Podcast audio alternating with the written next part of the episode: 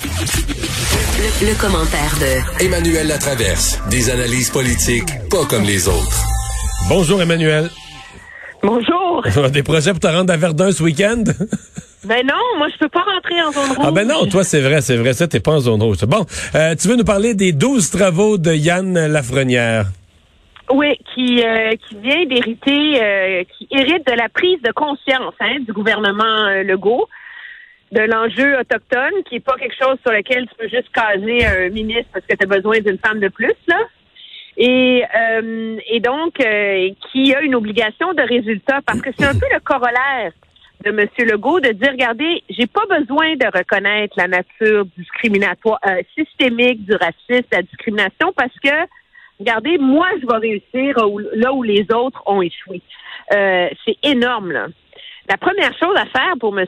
Lafrenière, ça va être de gagner la confiance des leaders autochtones de les amener à s'entendre entre eux sur comment négocier, ce que le gouvernement Legault a jamais réussi à faire jusqu'ici. Parce que les autres gouvernements, est-ce qu'aucun gouvernement du Québec a réussi là, depuis, euh, depuis René Lévesque? Là? Mais est-ce que c'est une façon, est-ce que, et là, ça va être intéressant de voir sa démarche. Est-ce que lui, il va par enjeu?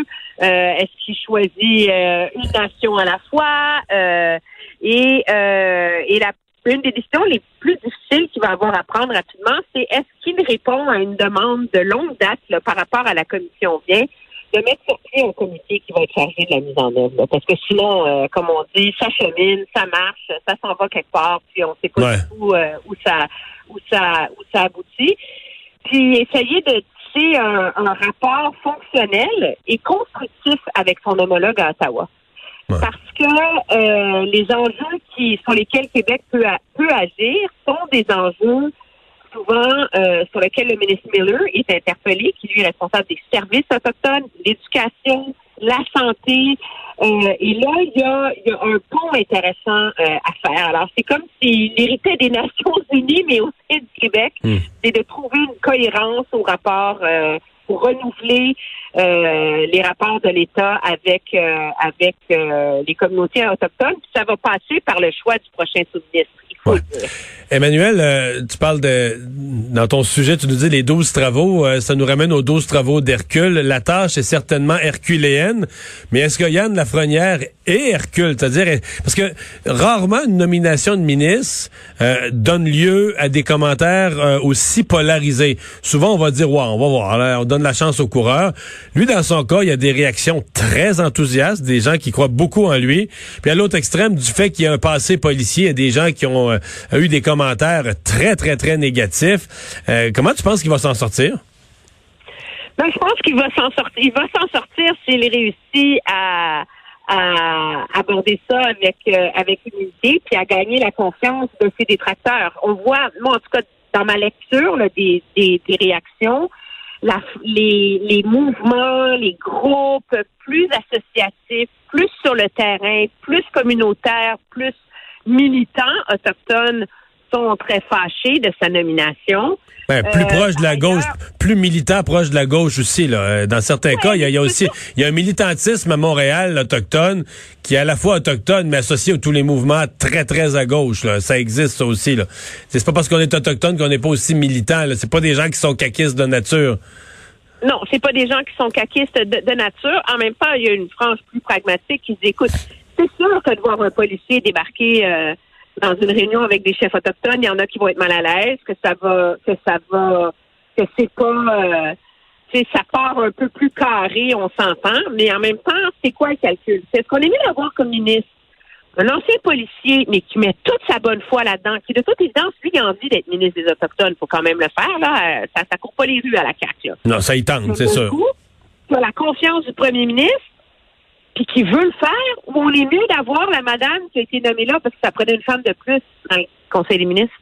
C'est quoi ton choix, là? Il, euh, n'existe pas le, le, le, le ministre idéal. Je pense que les réactions qu'il suscite aussi euh, illustrent à quel point c'est devenu un enjeu euh, Ouais, c'est que lui, Euh, c'est que lui, il part pas. Ouais. là. Lui, il part pas. Il dit faut repartir à zéro. là, je le comprends de dire ça, mais dans les faits, là, on s'entend, il repart pas à zéro. Là. Il part avec un dossier, il part avec un dossier morpionné. Il part pas avec une page blanche comme un gouvernement en début de mandat. Il part avec un dossier qui est déjà morpionné. Hey, Emmanuel, je veux absolument qu'on se garde du temps pour parler euh, de, de ce soir. Ben, en fait, à l'heure où on se parle, là, le, le résultat est déjà dans l'ordinateur de quelqu'un au PQ, parce que les membres ont fini de voter, mais ça va être dévoilé ce soir qui sera le nouveau chef? Oui, la plus longue course euh, dans l'histoire du PQ, je pense, c'est probablement celle qui a soulevé le moins d'intérêt. Mais en même temps, c'est proportionnel aux défis qui attendent ce chef-là. Et le choix des péquistes est assez simple, objectivement. C'est est-ce qu'on remet dans la dans la continuité l'expérience parlementaire de Sylvain Gaudreau ou on fait une rupture et on mène nos billes vers quelqu'un de, de nouveau qui a moins l'expérience de la politique tra- traditionnelle puis qui va essayer d'insuffler un nouveau souffle. Mais quand tu le positionnes, quand tu le positionnes comme ça, tu peux pas, tu te dis quand ça fait des années que tu vas en descendant, tu peux pas être dans la continuité, là. Euh, mais en même temps, mais- Sylvain Gaudreau s'est présenté comme un, un renouveau lui aussi à sa façon.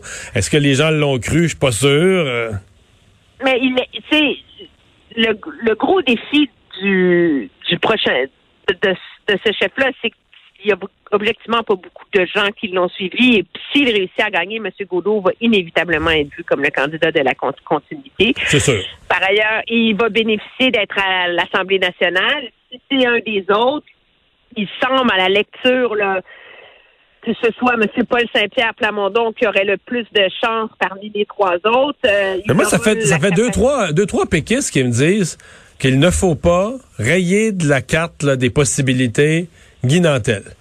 Que si Guy Nantel part avec un peu plus qu'on pense, s'il fait une bonne performance au premier tour, que dans les ralliements, euh, tu sais, c'est- ça, il pourrait Ah, surprendre. mais c'est- c'est c'est très, très imprévisible euh, euh, à voir parce que c'est difficile d'évaluer combien des gens qui votent pour Guy Nantel avaient des deuxièmes choix Ouais. ou c'était Guy Nantel ou rien. Combien euh, il a réussi à rallier alors qu'il a commencé sa course après les autres et il a moins fait campagne pendant la pandémie. Euh, où vont aller les deuxièmes votes de Sébastien, puis jusqu'où est-ce que M. Gaudreau va réussir à avoir creusé une avance assez importante dans le premier tour? C'est le problème de ces élections-là à plusieurs tours où il y a pas, où on peut pas prédire. Mais moi, je pense que ça demeure un vote hyper important. Il y a une frange de l'électorat québécois qui continue à être souverainiste. C'est une frange de l'électorat qui a besoin d'avoir une voix forte en politique. Et, Ben, euh, euh, Emmanuel, euh, chez les francophones, là, le Parti québécois, donc dans les trois quarts du territoire québécois, le Parti québécois est clairement deuxième. En fait, c'est même pas serré. La CAQ domine, tu vas me dire, loin, loin, loin, loin devant. Mais le Parti québécois est solidement installé au deuxième rang, là, devant Québec solidaire, devant les libéraux chez les francophones. Donc, c'est quand même un parti qui a, qui a un ancrage dans une grande, grande partie du territoire québécois. Oui, et qu'il faut euh, qu'il faut reconstruire. Et moi, je pense objectivement redéfinir. C'est un examen et pas redéfinir par rapport à qu'est-ce qui fait qu'on va gagner la prochaine fois, mais redéfinir pour se vraiment se redessiner son âme, sa mission, parce que c'est ça qui anime un parti politique qui, a- qui est quand même fondé sur une idéologie, là, contrairement à la CAQ qui est une machine à gouverner. Alors, c'est un choix euh, stratégique. Ça va être vraiment intéressant ce soir de Et on voir sera comment ça en émission spéciale à LCN pour surveiller tout ça. Merci, Emmanuel.